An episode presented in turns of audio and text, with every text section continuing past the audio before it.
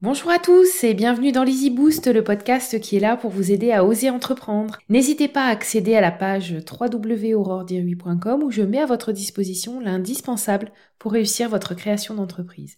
Je suis Aurore Dirui et je suis ravie de vous accueillir dans cet épisode où je vais vous donner 5 raisons d'aimer vos échecs pour créer votre entreprise. Vous ne trouvez pas qu'en France, l'échec est mal perçu et d'autant plus dans l'entrepreneuriat. On n'aime pas trop l'école de la loose.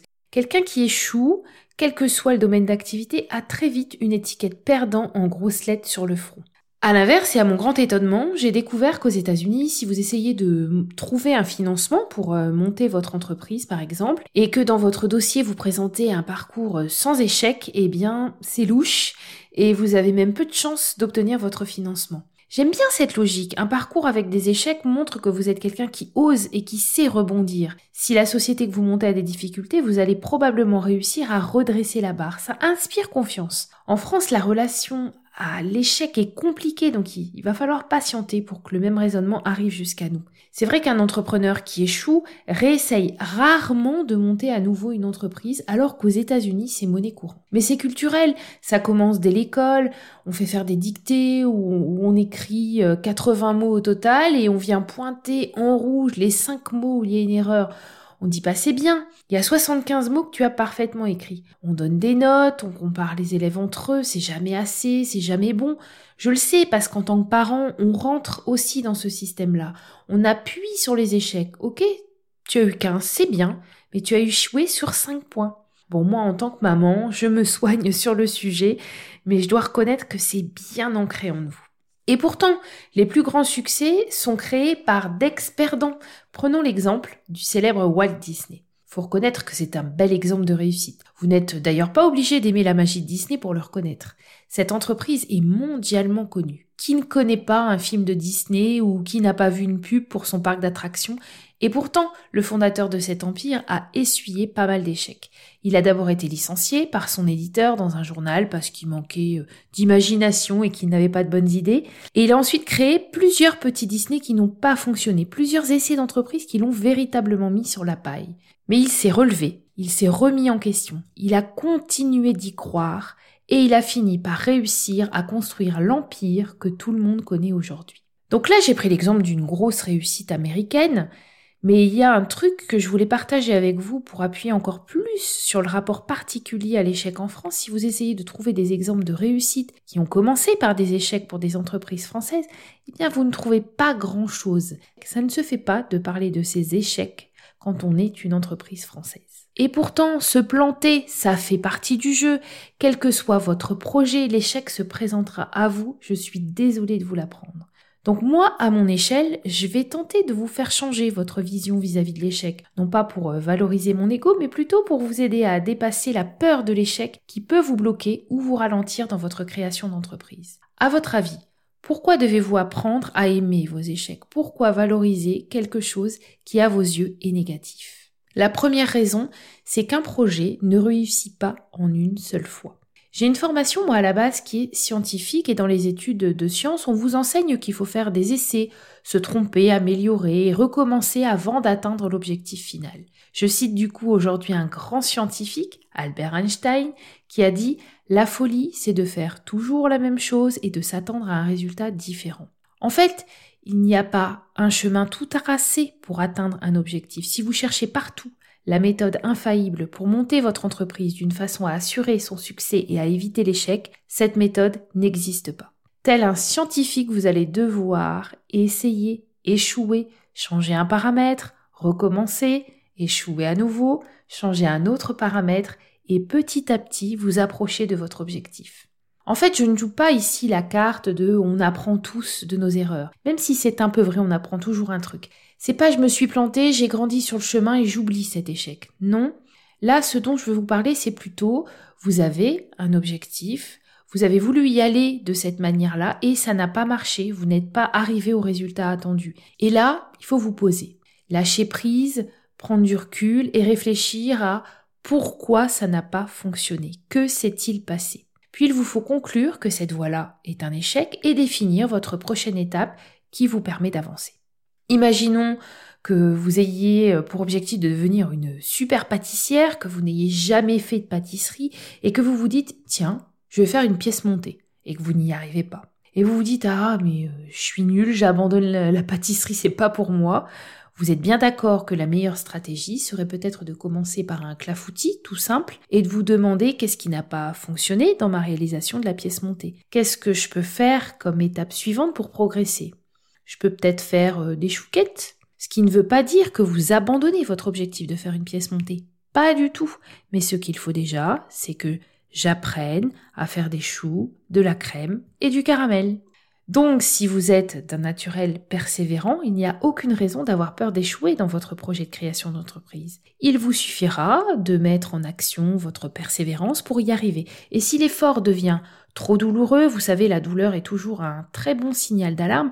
Donc, si c'est trop douloureux que votre persévérance vous fait perdre trop de choses, c'est que vous êtes tombé dans l'obstination. Et là, on stoppe tout, on analyse, on recadre et on repart.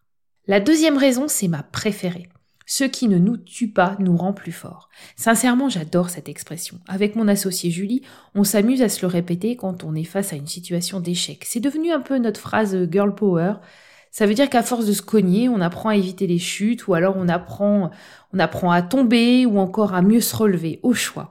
En fait, quoi que l'on fasse, qui que nous soyons, nous devons tous faire face à des échecs, des déceptions.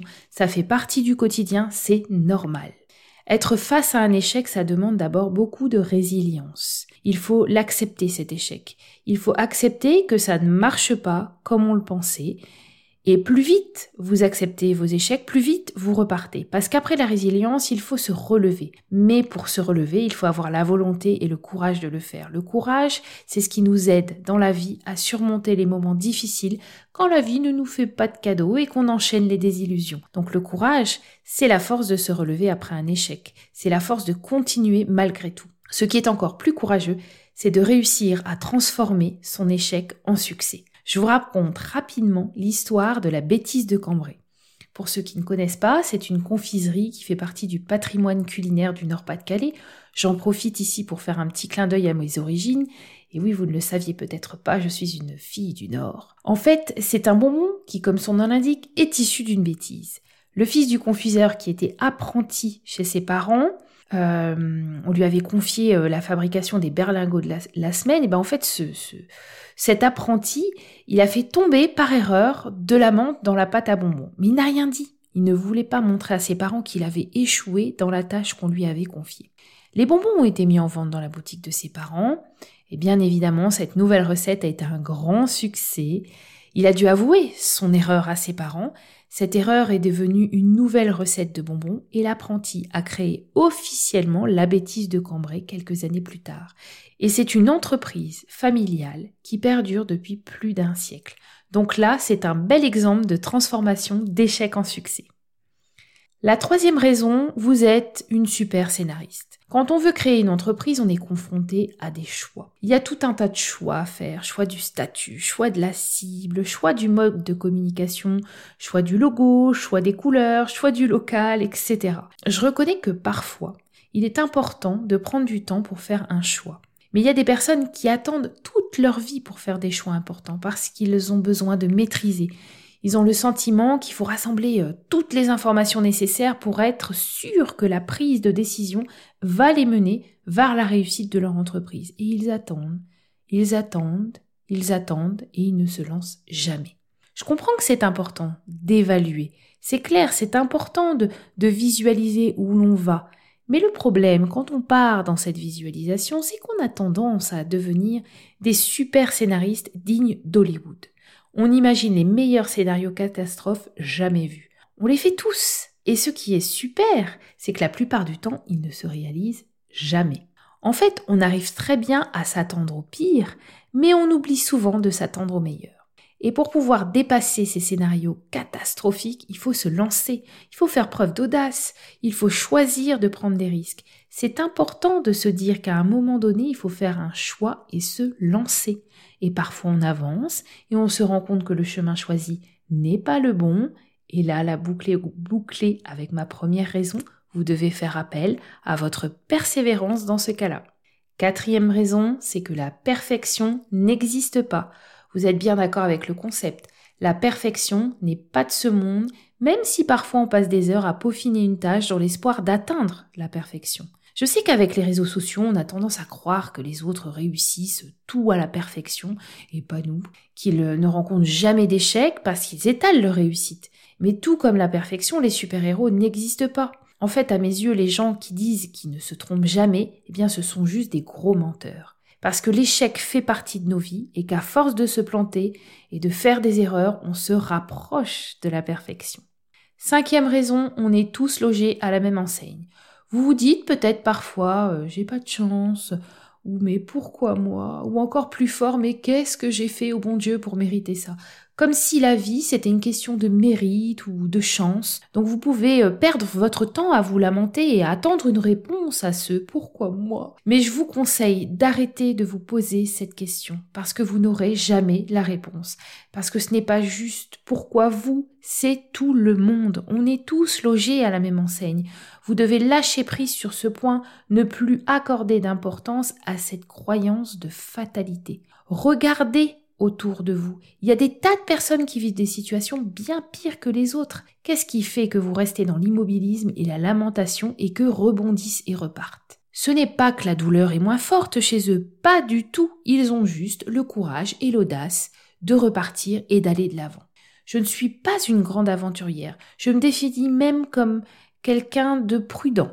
Par contre, je ne manque pas d'audace et on m'a souvent dit face à mes réussites, oh, que tu as de la chance. Mais moi, ça m'énerve, de la chance. Mais non, pas du tout, c'est pas de la chance. J'ai travaillé pour obtenir le résultat que j'ai obtenu.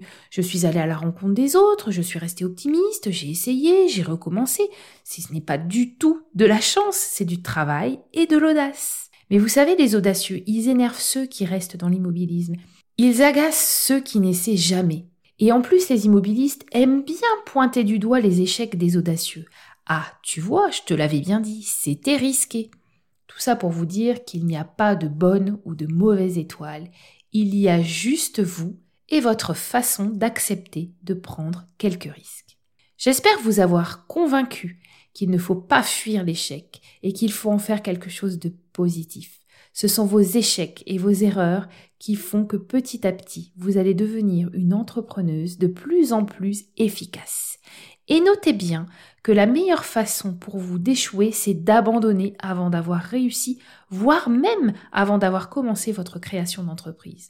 Moi, je trouve que le pire de vos échecs, c'est l'immobilisme. Et retenez bien que l'échec n'est pas une fatalité. Et qu'en tant qu'entrepreneuse, l'échec n'est qu'une crainte. Si vous échouez, ce n'est pas la fin de votre histoire, ce n'est que le début. Je m'arrête là pour aujourd'hui. N'hésitez pas à me laisser un commentaire si vous avez envie de réagir, à noter ou à partager ce podcast avec vos amis. Merci beaucoup d'avoir écouté cet épisode jusqu'au bout. J'espère qu'il vous a plu. Si vous souhaitez aller plus loin et que vous n'arrivez pas à avancer dans votre projet et que vous auriez bien besoin d'un coup de pouce, je vous suggère de rejoindre mon groupe Facebook privé La Tribu des créatrices d'entreprise. Je vous mets le lien dans le descriptif.